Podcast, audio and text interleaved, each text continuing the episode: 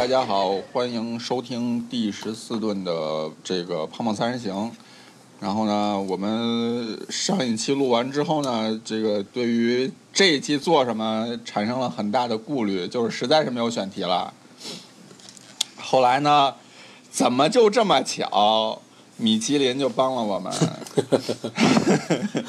确实很巧大概是昨天还是前天呀、忽然就是有一个炸弹、爆炸性的消息，说米其林终于要来中国大陆了。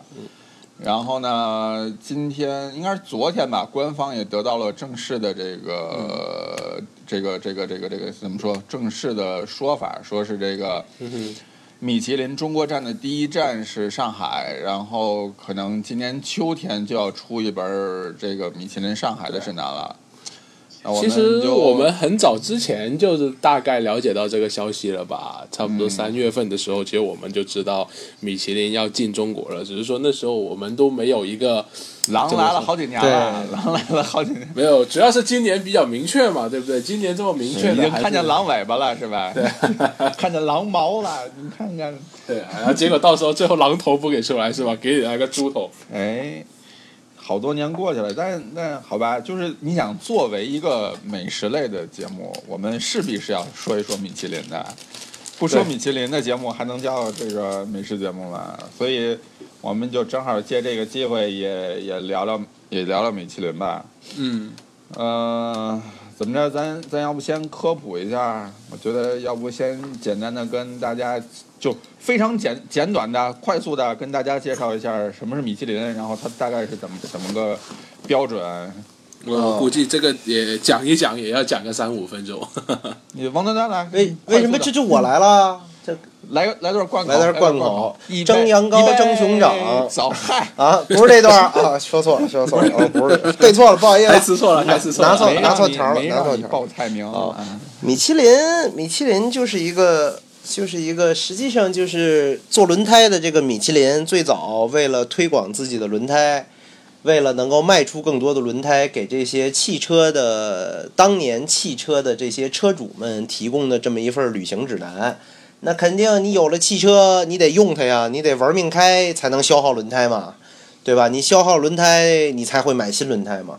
所以呢，其实最早的米其林指南里面，并不是仅仅到现在其实也是，并不是只有餐厅的，呃，旅嗯景点这个酒店其实都是有米其林指南的，它有不同颜色的书。那么嗯现在我们一般讲的米其林，其实是就是它餐饮的这本，餐厅的这本，就是红红宝哎，红色的这本米其林指南。那么基本上呢，它米其林指南呢是以城市为单，呃，是以国家为单位。然后，但是在一个国家中呢，可能会有多个城市。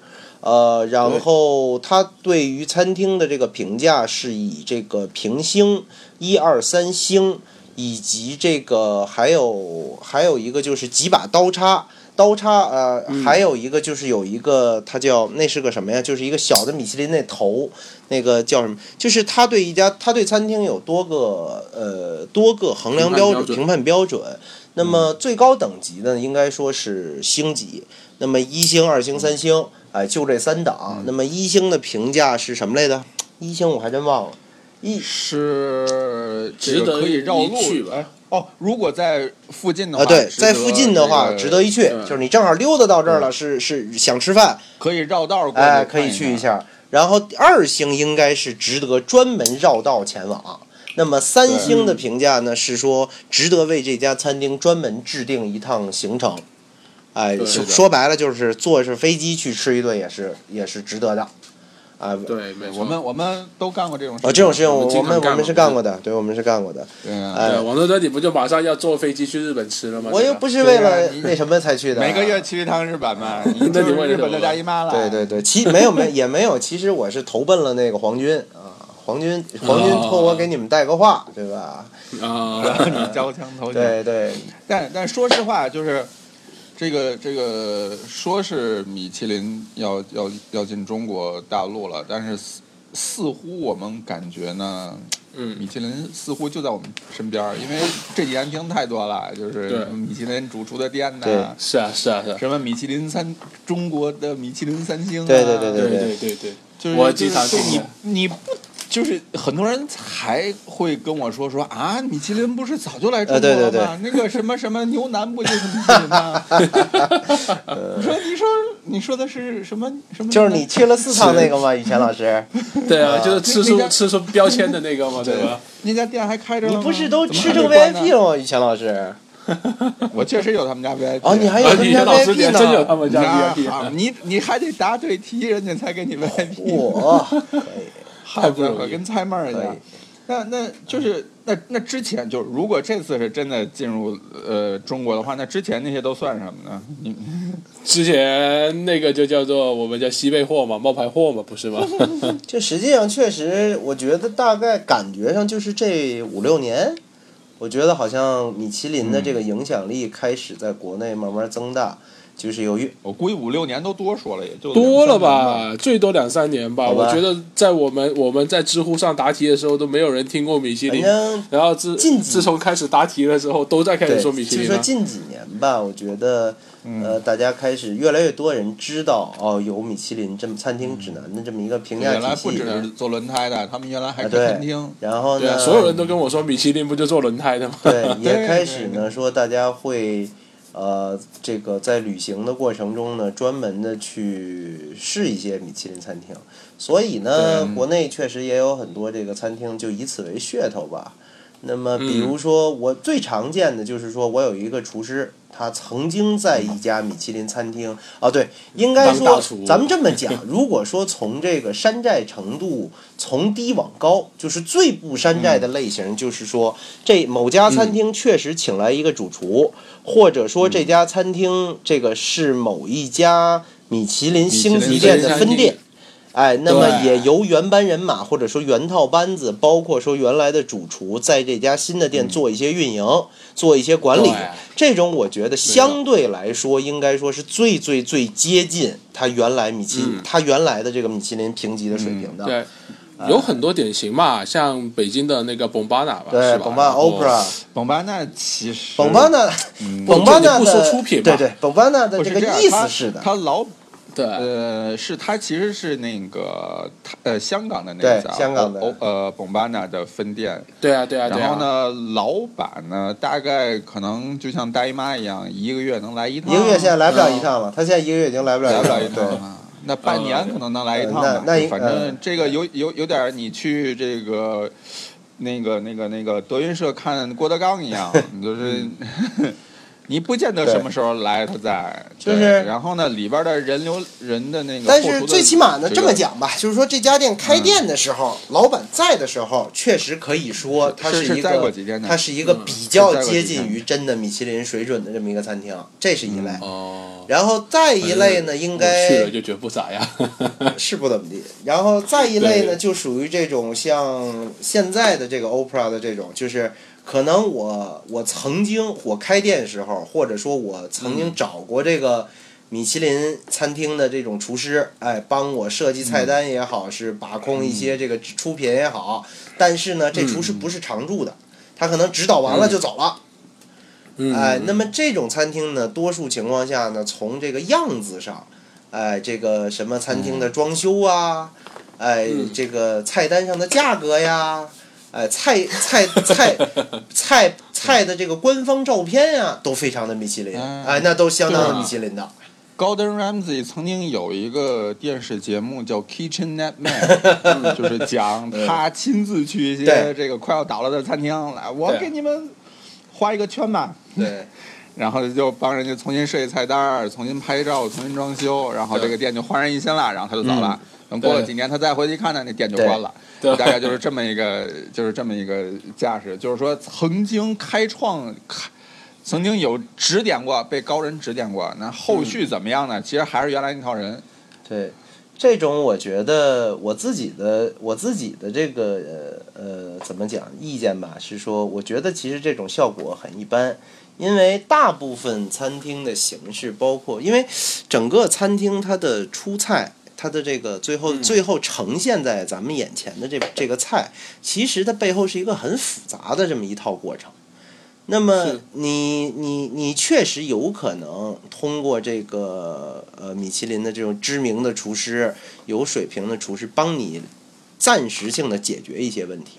但是呢，它它它，因为它是一个动态的系统的一个过程。你比如说，你得你得进货吧，进完货你得运输吧，运输有储藏，储藏完了有处理，对吧？可能还有一遍处理、两遍处理，然后还有烹饪，烹饪完有摆盘儿，摆盘儿完还摆盘完了以后，可能还有这个调料汁、酱汁，然后还得这个、还得服务员端的这，就是它中间的环节是非常非常多，中间有任何一个环节有问题，可能哎对，可能你最后吃这东西就已经完全不是那么回事儿了。而且这还是在不换菜单啊对对对对对对你不能两年都是一套菜单吧？对对对对你总得改个新的吧。你一换菜单，你的菜单又可能开发就又出问题，对然后你的渠道又出问题，然后整个就贵掉了，是吧？是这样。所以反正我的感觉来讲呢，确实没有看到什么。呃，相对长期能开的还不错的店是这种形式。嗯，这两种其实还算好啊对的呢。那还有那种就很不入流的呢那。么再不对我接着说，就是再往下一个档次呢，就是这家餐厅里面的有一厨师，他曾经在某个米其林星级店工作过，但问题是这个工作啊可，能切过菜是吧？哎，对你切过菜、洗过碗、刷过碗刷过碗也是工作。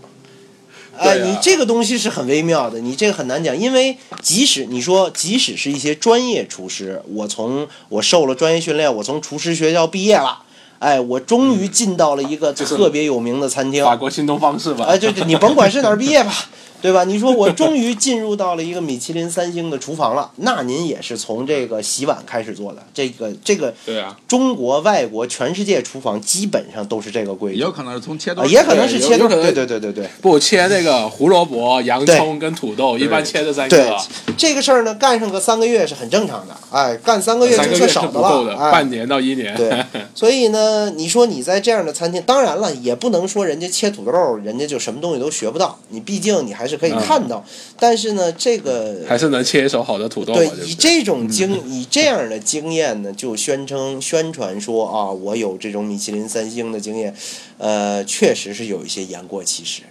哎，这个是最常见的，我觉得。除了骗子啊，嗯除了纯骗人的，这个是最常见。的，嗯。就是基本上属于说，咱们说说，哎呦，我这有锅高汤，我这个面在高汤里面儿，这个蘸了个水拿出来，我这是一高汤煮的面。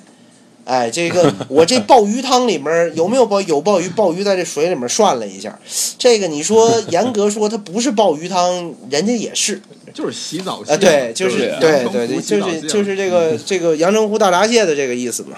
呃对对对对对。嗯，而且其实我觉得这三种店的话，就这三种档次，其实我们都有一些怎么说呢？市面上很明显的一个划分的。比方说，其实最高档次的这种，呃，我们见的最多可能是像丽苑呐、对吧？嗯然后可能鼎泰丰能够粘到第二档跟第一档中间对啊。对对，然后对，然后你你可能还会像蒙巴纳，它可能现在本来从第一档跌到第二档啊，嗯对吧？哈卡萨哈卡萨，啊哈卡萨，哈卡萨，那我就没吃过哈卡萨了，对吧？这个对哈卡萨，它跟美国应该挺像的。我其实觉得，当然这个也分，有些餐厅，你比如说咱以我以鼎泰丰为例，啊，因为鼎泰丰确实属于这个我比较喜欢的一家餐厅，喜欢的也是中央厨房嘛。啊，对，就是呃，你说你说它的这个餐餐厅形式以及它的菜品的形式呢，它不嗯它不要求每一道菜都必须由一个这个经验非常丰富的厨师亲自在这儿盯着。我只要流程，我能保证我流程百分之百正确，我就能保证我的菜品能达到百分之八十的这个水平。没错呃，，这个我觉得它这是它的特殊的菜品形式决定的。嗯嗯嗯，呃，所以只要这这个我认可。已经做到哎，对，所以呢，它的这个厨房管理，包括说这个呃后厨啊这些东西，只要流程上的东西，只要我把控的好，我出品不会太差，不会说进没错。这个事儿听起来大家觉得很容易，但实际上你想象一下，咱们在低档，你说北京的这个庆丰包子铺，这连锁也是卖包子的，对吧？你换不同的庆丰包子铺，你吃吃他们家的不同的菜，包子可能勉强还能接近同一水平，但其他的东西根本不可能每家店都保持同一水准。哦是的，差远了。你比如，庆丰的那个品控就这么脏，哎呀，这个你比如说吃个炒肝儿，哎，一家店你不同日子去吃是不一样的。然后你比如说，牛逼，呃，对，就是实际上就是不是这个这种遇刺轻点的店不应该这个你你那我们讨论一下全聚德，那你要说哪 哪个对，全聚德是个很对吧？哪个哪个被被这个被领导人这个宠幸过？那全聚德肯定应该排得上号啊。那国内外的领导人们可没少去，那全聚德的不同分店的水平，你们可都是你们可都是见识过的，对不对？我们还试过一一次天堂，一次地狱的是吧？所以嗯我是觉得这种看似好像说，那就就做一简单的，你做个包子，做个烤鸭，那技术只要大家都一样，用一样技术出品，那肯定其实是很复杂的，这个还是非常有技术含量的一件事情。我觉得做的最好的应该就是麦当劳了吧？麦当劳，那你不能跟人家那个你麦当劳有一个问题是说，它牺牲了很大很大程度上，它牺牲了你食材的这个呃新鲜度啊口味这些东西。哎，那你那你如果说你全程都能用冷冻的食材，那肯定你在很多方面容易做很多。当然，我不否认麦当劳品控做的真的很好，全球所有地方的麦当劳，你吃个巨无霸都是差不多的。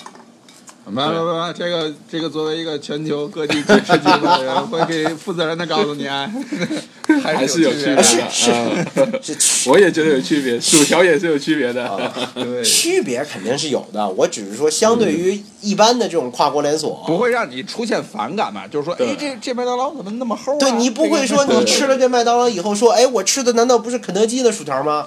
对吧？对，不会出现这样问题一把肯德基是吧？啊。没有，我也不是说不喜欢肯德基了。肯德基，我你你去肯德基为什么要吃薯条嘛？有病嘛？脑残嘛？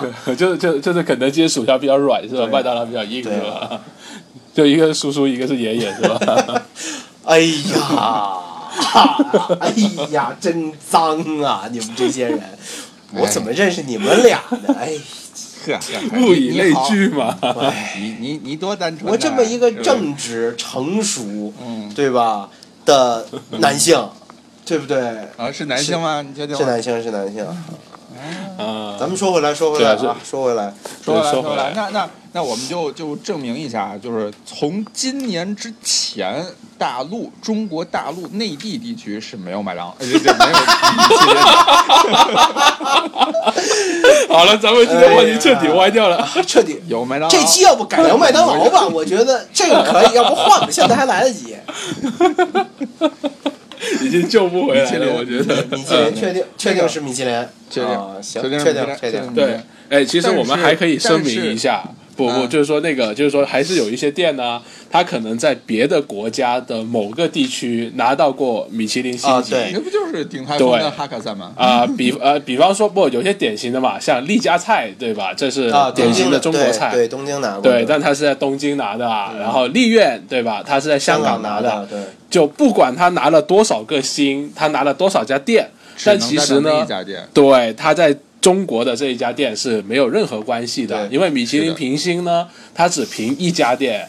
比方说，丽苑可能在香港有十家店，其中的三四家拿了星，那另外那六家它都不能够算是米其林一级呃一星酒店的。对，所以这个东西我觉得还是要跟咱们听众好好讲一讲对的。这个不要被商家那什么。但对，但是听众应该也有，比如说听说过某一个厨师身上带着多少多少颗星，哎，嗯对，其实是嗯，这怎么说呢？就是是是，其实是西餐特有的一种一种呃形式吧。就是西餐跟中餐不一样，它是认主厨的，就是说这家餐厅的主厨是谁。虽然这颗星是给餐厅的，但是很多人变相的会喜欢认为这个星是给这个主厨的。嗯，所以很多情况下是说，当这个主厨换到别的餐厅之后，原来的这家餐厅的星级可能会降，甚至就没有了。然后他新去的那家餐厅可能会拿到相应他之前的那几颗星。对，哎，那如果这这里这里我有个疑问哦，你像嗯。Gordon Ramsay 他拿了，我们一般说嘛，他是拿了十几还是二十几颗星嘛？嗯。那难道他离开了上一家店之后，上一家店的星就重新评级了吗？他是自己开了很多家餐厅，对啊对啊对啊然后他的那些餐厅有很多星，但那些餐厅的主厨不见得是他。哦，了解了解了解，嗯，就是他可能是他的徒弟，呃，或者是他选中的这个某个 chef 来来执掌他的餐厅，那这个餐厅是他名下的，哦，嗯，好像他是他名下有一个餐饮 group，什么 Golden 对对对，他是有一个对的对的，他是有自己的一个一个算是集团或者是公司性质的东西。嗯他现在他现在应该是身上最多星星的主厨吗？呃，他超？过侯不雄了吗？不知道，侯不雄他身跟光头这两有十几个是比较多。了吧？活不熊二十几吧，我记得有位主厨应该是二十几颗星星的对，，有的。嗯，但忘了是谁。具体的我们没查，我们回来再查着吧。反正我们查完了以后也不会告诉，你。反正哎呀，我们也不是一个追求 追求这个仔细的和数据正精准的节目且而且我。觉得我们可能说完了以后也就忘了，也就不会去查这对对对件事情。嗯，是。如果你们查了，欢迎你们告诉我。嗯，我们就是这么懒。嗯。好好，然后呢，再重新说回来，就是虽然大陆是没有米其林的，但嗯中国是有米其林啊，正是正确。没错对对对，，正非正确，常正确。正是正确，正是正。鼓掌鼓掌 你看，中国是有的，对，就不要搞分裂的那一套，嗯哎，咱们台湾有吗？要遵守不是记得。要遵守基本法。台湾好像是没有，那不对啊，鼎泰丰鼎泰那个拿鼎泰星的是谁丰的那个是香港的吧？我不对，我记得好像有台湾的，对，我记得有，我也记鼎泰。丰的总店可不是鼎泰丰台湾总店可没，我不记得是拿星，我记得那个拿星的是鼎泰丰香港那一家。还真不确定。你们是现在正是的在 Google 吗？你看，对嗯那你那你先估着吧。啊，不，我们我们中国大陆哪有 Google 呢？对不对？你不要说政治不正确的话，我们在用百度呢。我们我们不不，我们用必应。对，必应必应，没错。对对，必应必应必应可以，对对对，没有，搜过也台湾是没有的。没有吧？对啊，台湾没有吧嗯？我那就没记错。就中国是有港澳两个地区有米，其香港澳门对然后呢，对，然后彬彬呢之前在香港的米其林踩过坑。呃，吃了也有好的，也有踩坑，对吧？嗯，我们主要对踩坑的印象比较深。这个他之前也说过，对吧？那那家叫什么来着？龙景轩是吧？米其林三星的第一家三星的中餐厅呢，踩了个巨大的坑，都掉到下面都起不来了。哎呀，听听说你们吃的不开心，我们也就放心了。对啊，一度哎一度对这个米其林的这个评分体系要几几乎绝望了，知道吧？哎，所以所以那个当时当时那那家店是你第一次吃米其林的餐厅吗？那就是米米其林的三餐厅吗？米其林餐厅倒不是第一次，其实之前嗯有吃过，包括像这个天好运啊，然后在美国吃过一家韩呃全球首家韩国菜的米其林啊，嗯然后还吃过一两家不知道是什么吧，二星三星的店，嗯。就是不少，当时是不少的，对。然后呢，但是其实啊、嗯，你说呃，就其实我在香港吃那个米其林一星的店，就天好运的时候呢，我也遇到了同样的问题，就是在香港，其实天好运当时呢只有一家店。那自从它评上星了之后呢，就迅速扩张，开了个六七家店，然后呢，你就迅速发现，除了第一家店，其他店都吃的难吃的要死，对，就完全不在一个数量级上面。所以，即便是在同一个地区拿到了米其林星级，其实很多程度上也并不能代表太多东西了，我觉得。而且而且香港的米其林不向来被认为是米其林的，就是最下限嘛。呃，我承认的，这个我承认的，包括我我在香港吃的这个天好运啊、它的总店确实是有点颠覆，那分店呢全部跟屎一样，也是很颠覆。对，那然后呢，吃过一个这个一星的这个烧鹅，叫做呃一乐烧鹅。那个烧鹅呢，也是让我觉得，就是说，呃，我还不如回深圳吃算了。就是说，呃，当然它是有有，就是我如果正好在旁边的话，确实可以去考虑吃一下。但是呢，跟跟我们之前讲的值得专门飞一趟的这个古井烧鹅啊，它的那个确实量级还是差的很有点远。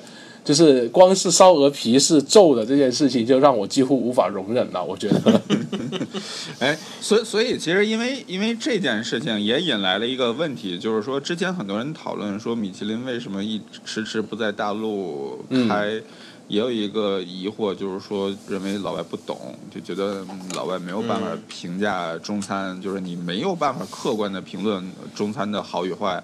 其实我们说准确点，应该他也很难客观的评价整个就是非法餐体系的好与坏吧？我觉得，或者这个评价会有限是一。个很奇怪的。这个两千年不算很准确两吧呃，零八年米其林进日本之前，其实嗯日本媒体和这个餐饮界也有过大量的关于米其林是否可以这个呃对这个日本料理进行日本料理嗯。真是不是能理解日本料理？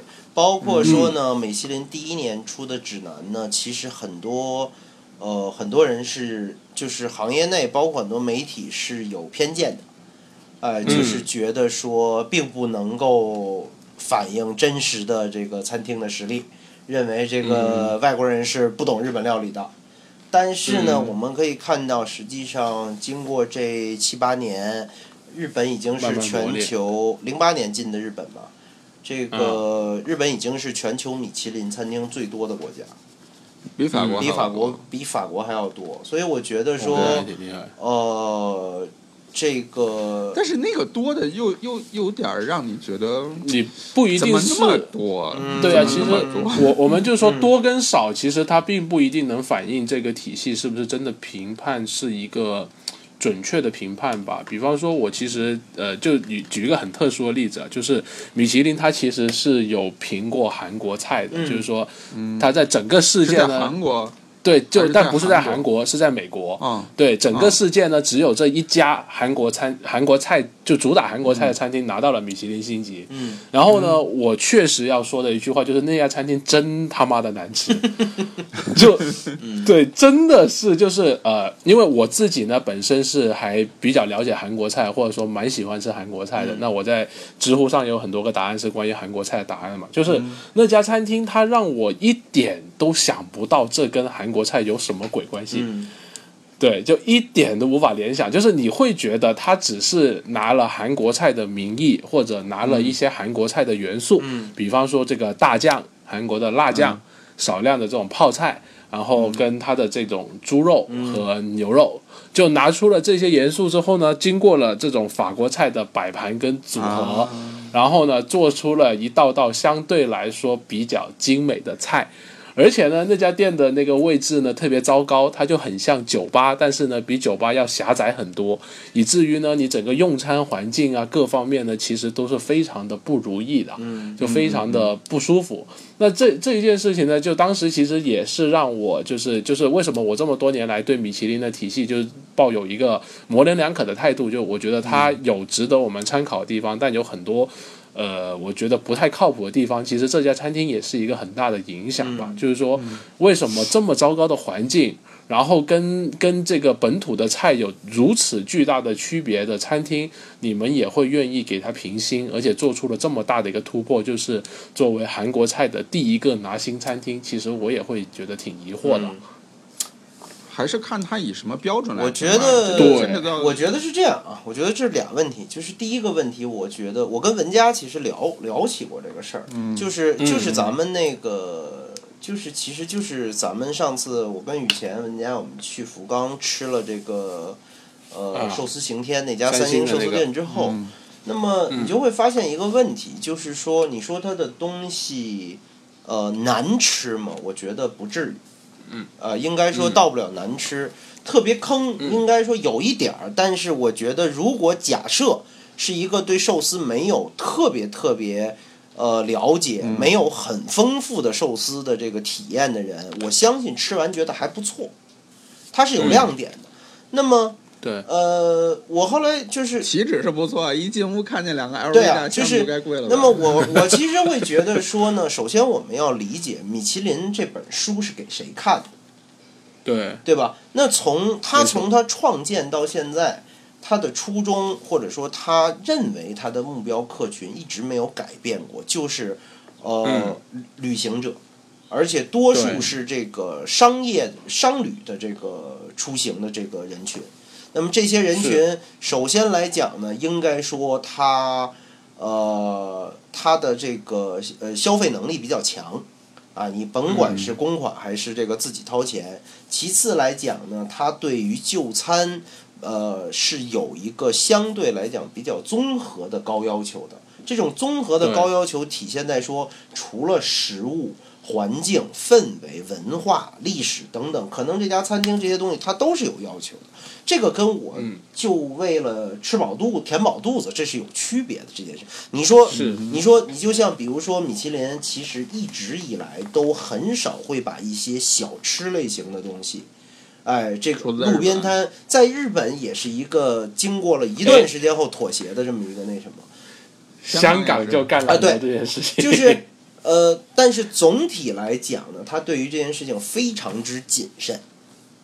我觉得这是一个外，就是一个欧洲欧洲呃人对于亚洲东方文化这个奇怪异人的，我觉得是的，这一定是你要想到这种谁在主导。东方的市井文化，啊，这个我我觉得这个是合理的，就是如果你想到嗯。它的它的背景，它的这种文化，它这个品牌这么多年的这种价值观和文化，包括说他认为他的受众是什么样子的，他想为谁嗯提供内容，嗯那我觉得他选餐厅是有他的逻辑的。这个逻辑，或者说他选出餐厅的这个标准，不一定是我们每天吃饭的这个标准嗯啊、这个所以其实从某种程度上，它跟那个《孤独的星球》就是嗯那个《嗯 Lonely 嗯 Planet 嗯》的的受众是很重叠的，很相似的。这两本书你是可以一样买一本儿，然后揣着呃满世界溜你。也可以直接就买人家，不是你就买一套米其林的这个酒店加景点儿加餐厅嘛，哎也是可以的，都解决了嘛，对吧？对，对，对，其实其实我觉得端端你说的这个话特别有道理的原因在哪里？就是说，包括呃我在讲这个呃龙井轩也好，嗯包括刚刚说的韩国菜餐厅也好，其实这两个餐厅它有一个很强的共性是什么？就是如果我们按照这个菜系的比较出色的或者基基本的一些准则，他们是都没有达到的。嗯比方说，我们讲这个龙井轩里面，它有一道菜是呃什么三丝炒银芽，嗯嗯嗯那这道菜其实我们在粤菜里面是非常讲究这个火候、刀工，然后以及它的这个呃银芽菜的一个新鲜程度。嗯，那当时呢，呃，这个龙井轩呢做一个让我非常惊讶的举动，就是我发现那团东西。就是那道菜就是一团东西，就是整个卡在那里，对。然后呢，我特意呢跟席妙雅做一件什么事情呢？我夹起了一根豆芽，啊席妙雅拍了张照。然后呢，那张照片里面的豆芽呢是非常完美的形成了一个弯下来的 U 字形，对，就是一点都不坚挺的一根豆芽在那里。但是呢，就是老爷爷的嘛。对，老爷爷，对，没错，老爷爷的，对。但是呢，就是龙井轩啊，它这个餐厅呢，你在整个的这个环境上面，包括它的菜的摆盘上面，跟它餐具的使用上面。我认为呢是没有太多可以挑剔的点的，或者说呢，它其实是非常的吻合我们这个呃法国餐里面的一些视觉要求的。那它调味上面或者刀工火候上面没有追求，其实我觉得也某个程度上可能也能理解，因为如果我们是用法餐的标准来看的话，其实这些东西几乎都是不存在的，或者说几乎是不太有的。龙鼎轩是酒店的餐厅吗？呃，对，四季酒店餐厅，嗯，没错那就难怪了。对，所以首先然后，你想首先来讲，嗯这样的餐厅，它的主要客群是它的住店客人。那住四季的，我相信大部分不是北本地人，都对，多半是外国对，人。然后外国人还你说的这。句话，你这句话说的特别对。就其实不只是米其林，很多这种所谓美食榜单，通常都会有一个不能说是问题，就是他们的特点就是、嗯这些榜单的餐厅都不是本地人常吃的餐厅。对，对，或者说它其实并不能够满足这个菜系的某一些基本要求，或者说它的一个我觉得巅，峰。我觉得一它它不能当做这种菜系或者是代表。类别的典型对。餐厅。对对对，都没有办法。但是它是一个，我我反而觉得它是一个对非本地人非常友好、一个很好的指，非常友好的这么一种一种形式。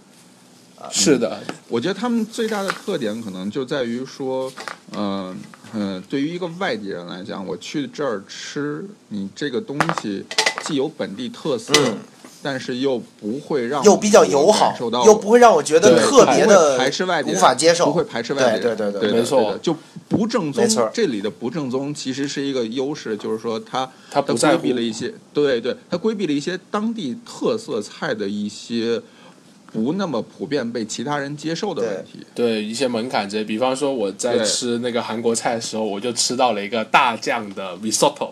对，啊就是说它，因为我们做大酱汤的时候呢，其实很明显会有，就大酱会有股脚臭味嘛，嗯我们说的，或者说臭臭的味道。对，那这个味道呢，我相信外国人是完全无法接受的。嗯但是呢，他就告诉你说，这道菜呢是用大酱加 mushroom，然后做成的 risotto。嗯，对，那然后这时候呢，对于他们来说呢，他只需要接受一个就是大酱这个问题就好了。对，那我可能把它处理的好一点，那个脚臭味没那么重，对吧？他们可能就把这个东西吃下去是的，了。所以在你吃来，你会觉得这个东西特别的不正宗，就我会觉得特别奇葩，我在想韩国菜里面怎么可能会出现 risotto 呢？就是对吧？包括我觉得我觉得我觉得也要看，就是这个东西正不正宗和它好不好吃是两件事情。对。它可以，你比如说，包括像哈卡萨，哈卡萨，我觉得嗯。它出名，包括说它受到很多人追捧，呃，也是有原因的，因为它还像有北京烤鸭，它向不熟悉、不了解中餐的人呈现了一种呃充满了中餐元素，但是又用这个西餐的语言或者说形式呈现出来这么一种东西。对，这个我觉得对于外国人来讲，尤其是西方人来讲是非常友好的一件事情，是的，是。对吧？这个而且我觉得需要强调的就是说它，它其实是完美的用了这个西方人对中餐的固有印象去展示的这道菜。对啊，就像是说那个烤鸭就像是说西餐最早进中国的时候，很多西餐，你比如说意大意面、意大利面、嗯意大利面为什么在国内最后就是所有餐厅卖意大利面都一定会有一个肉酱面？对吧？就对啊就这是因为口味淘汰出来的，就是发现中国人最接受的就是这个肉酱面，那我就卖肉酱面就好了。哎，然后又看起来很意大利，然后面条也绝对不会煮成意大利那种夹生的，对吧？这个是因为因为中国人会觉得说，哎，这个面条怎么能加生呢？没煮没煮熟吗？那你说这算不算是一种那什么？那我们不也觉得最在我们没有接触的时候，我们也觉得挺好吃的。所以我觉得这个东西确实是要看，从米其林的角度来讲，从他所面对的面向的这些受众来讲，他有他一套逻辑就够了，他不需要让所有人都觉得好吃。所以基本上还是一本给白人看的。对，我同意。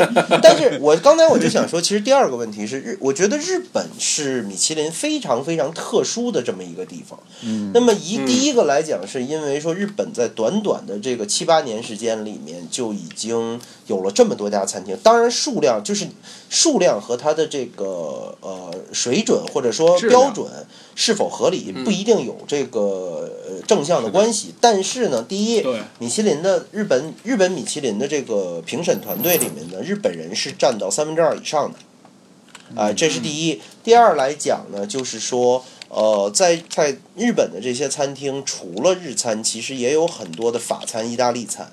包括说呢，日本料理其实我觉得通过过去的五年、十年，在全球的这种影响力都很大。这个是，就是说，最起码你从日本料理的影响力上来看，它跟米其林餐厅数量的增长是一致的。是反映了他这种情，这个是符合他的这种这个现象的。那么而且很多餐厅是标明态度，我不要参加米其啊，对，日本还有很多很多餐厅是拒绝加入米其林的，你还要扣掉这些餐厅。在这种情况，对这个当然这个东西，餐厅数量多肯定跟消费能力有关系啊，就可能日本的这个消费水平啊、各方面比较高，这是一个。但是另一方面也确实说明，呃，我相信我自己感觉下来啊，我在日本也算是吃过一些米其林。你说咱们参考全球的其他地方吃过米其林，我觉得你不能说它特别降低了标准。它可能稍微做了一些不同的处理，不同的这个标准的这个呃本地化的处理，但是你说它降低了标准，我觉得应该不至于，应该没有是的，啊、应该是那什么。那么你在这个基础上，我觉得呃还是可以这么讲，只要你的这个地方、你这个地区、城市或者你这种菜系。确实，你这家餐厅确实做得好，确实有特点，确实受到更多食客的认可，那你最终一定，呃，那米其林是会反映出这种趋势的。是，呃确，实我觉得这个还是说，从这个点上来讲，我觉得米其林还是。呃，从绝对水平来，就是很多人其实为什么说这个事儿，就是要想回答一个问题，就是那米其林的餐厅是不是到底到底来讲，它是不是从绝对水平上是好吃的？我觉得大方向上可以说是的。呃，当然要看怎么去理解这件事情，你从哪一个点去理解这个事情，嗯或者说你去这家餐厅，你要明白你这家餐厅的特点是什么。呃，我的我的感觉呢，就是说这个指南呢，就是既不是给那些特别不在意的人嗯，看的，也不是给那些特别在意的人看的，因为特别在意的人肯定都有一套自己的味觉体系。对，这么广谱的书，他肯定看不上，他觉得你这个东西可能写的不如我的自己的判断来的好。对。那那些完全不在意的，就是我吃拉面跟吃这个，跟吃这个一千块钱寿司没有区别，对，是这样的。对。对，我我我不需要你给我告诉这个东西到底有什么好吃不好吃的，我觉得可能回卷已经足够了。对，对，那中间那些似懂非懂，然后需要一个指南给他指明一个说你需要怎么吃哪些东西，就而且有一个非常明显的这个等级来划分，说哪些是好的，哪些是一般好的，哪些是特别好的。而且还是钱多没地方用的是吧？对，那就是特别好用了。嗯然后你你吃完了以后，你也很难说啊不好吃，那你会让人觉得说是不是你自己的问题？对，我觉得，嗯，我觉得大米其林指南还是一个很有参考价值的这么一个东西，尤其是在一个陌生的地方。你没对你没去过的地儿，这个东西就更有用。那么它比较有助于你了解这个地方的，比如说这个城市的菜的特点、菜系，比如哪些餐厅比较多，哪些餐厅是比较有特点的。你比如说你去日本城市，你发现这个城市一半儿的呃三分之二的米其林餐厅全是寿司，那你就知道哦，那应该这儿的寿司还是可以的。哎，或者换句换或者换句话说，除了寿司，别的可能挺一般的。对吧？就是那你比如说你像大阪这种城市，你就会发现它有好多乱七八糟的东西，什么关东煮啊、烧鸟啊，这都可以成为米其林那什么。呃，那你就知道可能，但是然后你就会发现大阪是没有这个大阪的三星店，就是没有什么正经的三星店的。哎，呃，这个河豚是不是？好像呃河豚没有三星，那家不是三星怀石有一家。这个对，但就是相比起来呢，你就然后你你你，当你了解大阪这个城市特点，你就会发现确实是这样，就是嗯大阪是一就是个很平民很不讲究的一城市，特别的庶民。我我挺喜欢这个城市的，但是你从吃这件事情来讲呢，我觉得它就比较随性。嗯。其实你可以这么理解，就米其林是一个给你介绍你要去的这个城市里边性价比最高的一些。对我我觉得这句话说的是非常对的，对对对。对对对。就你要找比这些餐厅贵的，肯定能找得到，但是那些贵的不见得比这个的性价比好。嗯。就是不能，就是大部分人会有一种感觉，觉得哎呀，这米其林星级的店都很贵，可能单价它的绝对价格，你吃个三星，可能人均吃一千块钱，对吧？但是主要哪够啊啊？不，我这个别做梦了好吧，吗一？般两啊，就两千块钱吧。嗯你说人均两千块钱，你觉得哎呀这个？但是你是做对比，所谓性价比是说你这个价格买来的这个东西，你你换一家餐厅，换一个城市，换一个地方，你是不是开瓶茅台可能两千啊？块对都高你是不是还能买到这样的东西，对吧哎，？不，性价比不是说我吃完这顿饭有没有吃饱吗？我 这个我我花十五块钱吃个兰州拉面，那麦当劳嘛嘛，，那麦当劳性价比最高嘛，对吧？那肯定是麦当劳，不一定哈，那可能不兰州拉面的，比路边汤河粉的还要，就找可以免费续面的嘛，是是是，饭不要钱，饭不要钱。我经常，我小我小时候公司门口就对我小时候上学的时候，经常是要一个菜，饭不要钱。啊，原来是这样，对对对对 对。我们公司楼下现在还保持这种。哎呀，太太这这太良心了，这简直是良心，真的良心了。，太实诚分。五块钱、八块钱跟十块钱三档。反正饭不要钱是吧？只给菜钱对呀钱。，对呀。嗯啊，咱咱们回来，咱们回来。那那就说吧，你就说了世界那么多地方，就说这这次的主题就是终于来上海了嘛，这是大陆的第一站。嗯，嗯，那各位也都是去上海一些相对来讲比较好餐厅吃过的主儿，你们觉得嗯上海这次？先说个大问题吧，就是你们觉得上海这次会有三星出现吗？我觉得会有，我觉得会有一家我也，蛮看好的。我觉得会有一，我觉得起码有一家吧，就上海作为一个如此重要、如此大的一个城市，对吧？那按照米其林的尿性，如果一家都没有，我觉得应该说不过去。而且今天上午，今天上午我跟蒋勋打了个赌，就是我们在赌上海有没有三星，就是好像我问了很多这个专业的 chef 啊，嗯，普遍觉得上海是没有。当然，从就我从水平上来说没是没有的，对，但是是的有没有三星？意义上来说，哎，对你有一个，你这件事情毕竟还是一个商业，是个生意。嘛，对对。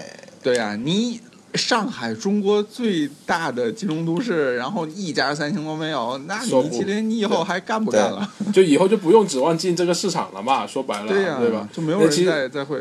说白了，你中国的其他餐厅是吧？我花那么大代价，然后你连个三星都不肯给我，就而给我且扔个两星。说实话，除掉港澳港澳台地区，呃，嗯应该说上海是中国最好的高端餐饮的城市。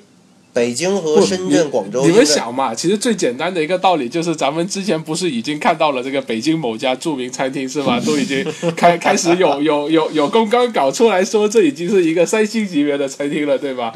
连那家餐厅都能拿到三星，你觉得上海拿不到吗？我是打死不信的。我觉得，我觉得应该是上海应该是最少最少有一家的。那你觉得是哪家呢？我跟蒋勋打赌说，我认为是 UV，对我认为 UV 会拿到我觉得我觉得不对，我觉得三星一定会给一家中餐基础的餐厅。比如我不知道福系列，福系列有可能，福系列很符合那个调调，但是福系列嗯确实有些问题。我觉得就不好吃是吧？也不是，它不是不好吃太鸡太，就是你这么讲吧，咱们说的玄乎一点，就是主厨没有把心意放在这个餐厅，或者说放在这个菜主厨是个生意人，我觉得可能嗯，了解。但也未必。哎，不过你这么一说，你这么一说，它确实特别符合这个米其林的要求，标准嘛，就是它很稳定，就是它的出品稳定，对。它选择的菜都是不太会失误的菜，对吧？嗯然这个后主厨本身也很会没错然后知道外国人喜欢什么，也知道客人喜欢什么。这个他嗯很他很他很懂得，就是反正听你们讲嘛，我也没去过，不是雨前跟文佳去的嘛，但是我听他们俩人讲都是这个反馈，就是说很会取巧，没错，很懂得怎么能够去取怎么能？这应该怎么说？应该说是他很懂得把自己的优势最大化。嗯，这个就和米其林的调性很相似。米其林，对，我觉得这个福系列是有可能的。这个其他的中餐，上海还有什么？我还真没吃过什么。我在上海没怎么吃过哎。你觉得我们去家家上海汤包会有一颗星什么？我觉得可能你家家家汤包会有一颗星？这个有家家汤包啊？呃，我觉得，我觉得反正这个小吃类有可能是有一颗星的，因为你想嘛，你上海如果要评一颗星，评一颗星，呃这就是你首先有一假设，就是有没有小吃，对吧？嗯那如果你参考其他亚洲国家和地区的话，那都是有的。其实小吃都挺对吧？这个我觉得也是亚洲地区，最起码亚洲的这个国家餐饮的一个特点。嗯。哎，就是这种小吃，而且其实家家汤家家汤包的调性其实蛮像这个我们可能大阪看到的一些店啊，包括像是香港看到天好运啊、一乐啊，其实都是这种但调调。是但是反正反正这个汤包这东西吧，这种吃的是有个问题的，这种吃的就是永远是我们家门口那家最好吃。哎，你问谁都是，你就像北京，你如果说哎哪哪哪家的炸酱面好吃，那永远要么是我们家自己那碗好吃，要么就是我们家门口那店的好吃。它它一定是这样。我们家楼下茶餐厅，所以这种小吃店是非常难评的，因为这个一定是大部分人都不认同的。对这个确实是的啊。不，我觉得他其实也不追求认同吧。我觉得你们觉得生煎和汤包哪个更能代表上海呢？我觉得生煎吧都会有，我会，我觉得会各有一对，我觉得各有一家，哦而且有一家可能是可能是让我们大掉眼镜的。我觉得就是那种特别特别路边摊的那种，特别就不有可能是公关费给的比较高嘛，哦对不对？哦哦哦哦 是吧？哦，然后我觉得，其实，在中餐这里也有可能会有一些让我们出乎意料的店的，就你觉得是中餐多还是西餐会多一些？我觉得差不多。嗯我也觉得，我觉得他选择上海，这肯定是有原因。第一个原因当然是因为嗯整个上海餐饮行业是国内最发达的。嗯，第二，肯定是因为那一定是因为上海国际化程度最高嘛。就是你你受众当然外国人最多，对外国人多，就是一方面来讲，你对于国内的这些国内市场来说，我米其林进来进国内市场，这是这是面向国内的。但是它对于它原有的那些国它其实是面向对国外国外的这些那什么，他也他选择上海是一个对于外国人来讲更熟悉或者说更容易了解的。中国人来讲，很很少会说借鉴中国版米其林去吃。就大家对于，比如说我在上海，那我肯定在上海，我有一票我认识的比较会吃的人，我还是会比较相信他们的判断。哎不，我觉得这事儿是这样，这事儿是说没有的时候是没有，有了以后啊你就保不齐我总得去尝尝吧，就会有这么一种心态朝而且圣一下再说了，也有些人是以收集米其林为目的的嘛。啊！对对对对对啊，有有我们有也有也有一些觉得特别奇怪的人是吧？对对对一直标榜自己一共吃了多少颗星星是吧？对，就是这种见面儿，就这个这个这个圈儿里是有这么一类人的，就是属于见面儿先得问星星加了，多少？哎，先得问然后还有那种人呢，就是说一边玩命的吃着星星，一边说我就觉得米其林不太行，哎，我也从来都不追捧米其林这种东西，哎。对，然后欧洲自己就吃了一百多但是对对自己吃过的米其林如数家珍，哎呀，那简直记得清楚的不得了啊！大有一种说照片一翻哎，对对对，就是这种，恨不得哎呀，那简直都标上，全得记上。嗯，这这两类人都很常见，很常见嗯对对对对对，而且我们恰好都认识那么一两个啊啊，认识吗？我我啊不认识，我好像不认识，只是正好他不熟，他们就凑上熟来了，对对，不熟不熟不熟不熟。呃我们我们是听对说听说过听说过然后然后这不刚两天的这个消息才刚出来嘛，然后现在圈里边已经有对对圈里边已经有很多流言蜚语啦，对，然后结果自己还没被邀请，是吧？哎这个就是基本上圈里是两类，一类就属于得赶紧说，赶紧表表一下态，意思就是说，对哎呀，我得说说一下我。当然，这个咱其实某种程度也属于这类，我们参与一下嘛，我讨论一下这个事情。我们当然得赶这个热对乎气儿了，对对得赶上热乎气儿我们要不然这礼拜说？对对，主要是这个没得说。哎，对，还有一类呢，就属于这种这个一边儿的得表现出自己特别不在意这件事情，都凑什么热闹，对不对？你吃屎都得赶热的，你这都瞧不上人。然后一边又得说，我跟你讲，这米其林是这么回事儿，哎，你知道吧？对这个餐厅啊对是吧？，然后就得有一种说，你看这米其林啊，进上海没找我咨询，完蛋了，完蛋了，这这就没戏了，哎，就没没没有办法了，你知道吧？嗯，这个嗨，哎，好像还不少这种人是吧？这啥人都说啥人都我吃了吃了一两百颗星星是吧？你不找我你就完蛋了。这个对大有一种，也就是人家米就也就是人米其林没有这个会员系统，哎呀，但凡有会员系统，这可可不得这不得弄一 VIP 会员什么的，终身终身 VIP 对终身成就奖。得是是得有是这样的什么。咱们咱们咱们也不要这么算，咱们也不要这么算，这样这样简直不哎，对。所以所以嗯如果如果这个榜单下来，据说这个榜单应该是九月份下来对，现在都说是九月。九月二十左右，因为因为因为一些一些消息反馈来说，米其林可能九月份会有一个比较大的宣传期，对，所以我们猜测九月份应该是会这个榜单会出来，嗯呃，然后听说现在已经有很多的集团在在投钱运作这件事情，希望可以摘一两颗星在自己的那个地盘上。对啊，我们我们众筹一个吧，我们发起一个众筹，我们也崩个星儿去，骗个星儿什么的，对不对？我们咱们现在到上海，我们、哎我们咱们我们众筹吃个，咱们一开始不是说就要开一个米其林餐厅的吗？这个 就叫米其林，对啊，大节目录录节目第一天，对吧？不是说过这件事情吗对？可以，对，咱们去卖个上，你看现在盖饭你说现在去上海卖点什么，咱还能拼上米其林？我只能是一星，你肯定只能一星嘛，这个二星、三星肯定不可能，就得靠出奇制胜，爆款，打造爆款。去上海嗯卖卖卖卤煮不错，我觉得。可以有，就这老外不吃下水，老外不哦吃下水，你得来一个老外喜闻乐见的。老外对对对，嗯，也没有啊，香港不是有个车仔面？西班牙人也吃啊，德国人也是吃的呀，英国人就更吃啦，对不对？法国人难道不吃吗？还是卖？我觉得，我觉得还是搞这个下水刺身系列。你就 就吃一个拉一个是吧？不是，你就得给人家一种，就是说，你连这都不懂得欣赏，你吃个屁呀、你，对不对？你吃什么米其林呀、你？对不？有道理。然后你连这都吃，你能说这不好吃吗？你你脑残吗？你要是不好吃，你吃这个，对不对？你是不是脑残？对吧？就要达到这种效果。这点都不会欣赏那叫是吧？那个松花松花松花料理专卖对，店，就是大肠刺身，松嗯，什么松花小肚，嗯，松仁儿小肚。老老就你又开始报餐点了。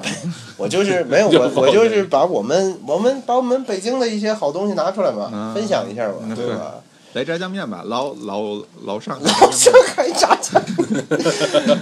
哎呀，想有什么有什么能打到爆款？就是从今天开始排队，排到米其林那什么那天，那那那这个榜单出来以后，你们准备打算去刷一下？没有这个兴趣，不会刷。就如果有我，就你像福和会的这种福和会的这种嗯素菜馆，我一辈子都不会去的。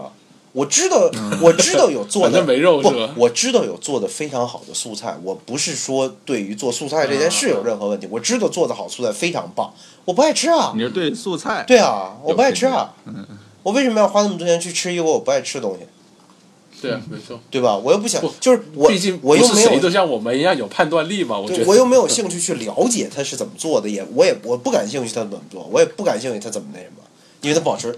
嗯，那就那还有其他的菜啊，其他的，比如呢，比如他评选了几款日本料理，上海的日本料理，我还是那我还是我还是飞到我还我还是对上海有可能平星的我都吃过了呀，对啊，我们基本上都认识了呀。主厨跟我们关系而很好，且对不对？而且我自己觉得说，我觉得上海日本料理没有没有能，我觉得给两星都有点勉强，甭管哪家店呃，。一星我觉对，得，我我觉得基本一到两是。星吧，可能稍微膨胀一点，给到两星，也就是这个水平了。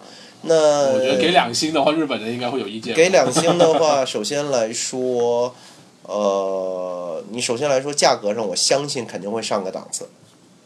嗯，那我不如、呃对，现在也就是一千五左右。对你看看香港的那几天，香港的天空龙吟、智魂，嗯，那没有星啊，龙吟没有，这不是龙吟需要有星吗？天空龙吟两星啊，不是。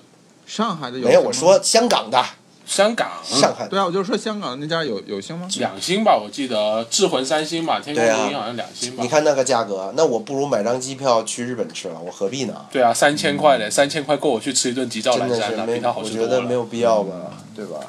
对啊，所以我们的态度对于这个上海的米其林并不是很感兴趣。我是觉得说，就是对于说，因为米其林可以作为一个参考，就是我、嗯。我我，因为咱们来讲，第一，咱们对上海是就是咱们去很方便，比较你也有很多的获取、获取餐厅信息的渠道，所以就做个交叉有文佳老师嘛，对吧？对啊，做个交叉验证就好了嘛，你没有必要说 非嗯要追着这个自己全试一遍，这个所有都自己肉身尝一遍，那没必要了，嗯，对吧？对其实其实说白了就跟对，啊，你看，你看，咱们，你看，以前你去美国，对吧？你也会参考药谱嘛。嗯我们去日本还不是要看塔贝洛格嘛，对吧？对米其林它只是一个补充而已。比方说，我们觉得，哎，这个一星的烧鸟从来没听过，是吧？我去吃一下。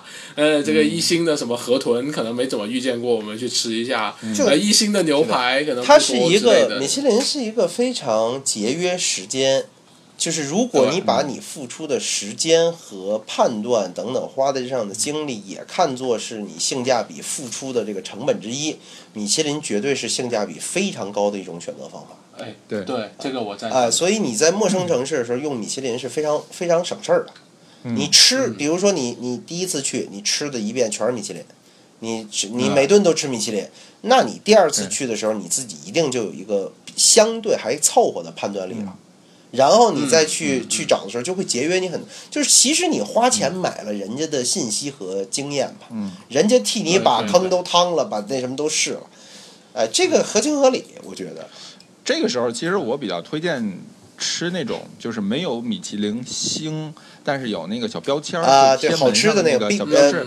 哎，古就是米其林推荐，对。对米其林推荐的那种餐厅，那个其实有的时候是可能更接近本地对那个里面不不，他们实际上会咱们吃米其林啊还是有别的要求嘛？这个就是说，你吃米其林餐厅的时候，我发个朋友圈说米其林三星的餐厅，对吧？跟你发朋友圈的时候，你跟别人说哦这是米其林一个呃一个叉一个叉刀叉的餐厅，谁看得懂啊？对不对？对，就就好像你等于发大众点评排名第一，不得有大量的朋友圈自拍，然后晒星星嘛？米其林一星是吧？反正出不了国，起码在上海还是能吃是吧？对，那我们就对上海的这次米其林拭目以待吧。我们也不知道这个是好是坏，反正我跟蒋勋的那个赌已经打了。反正赌什么嘛我认为我我我们俩赌给对方做一顿饭嘛，哦，就我赢了，怎么都是你占便宜啊？我你看厨子的这个打赌真够真够浪漫的。啊 是挺浪漫的。我们听者有份嘛，能蹭吃嘛？加上筷子，那，哎，你去跪在他跟前求他呗。我也跟他打，反正都我也跟他打一赌，输了雨前给你做顿饭对吧？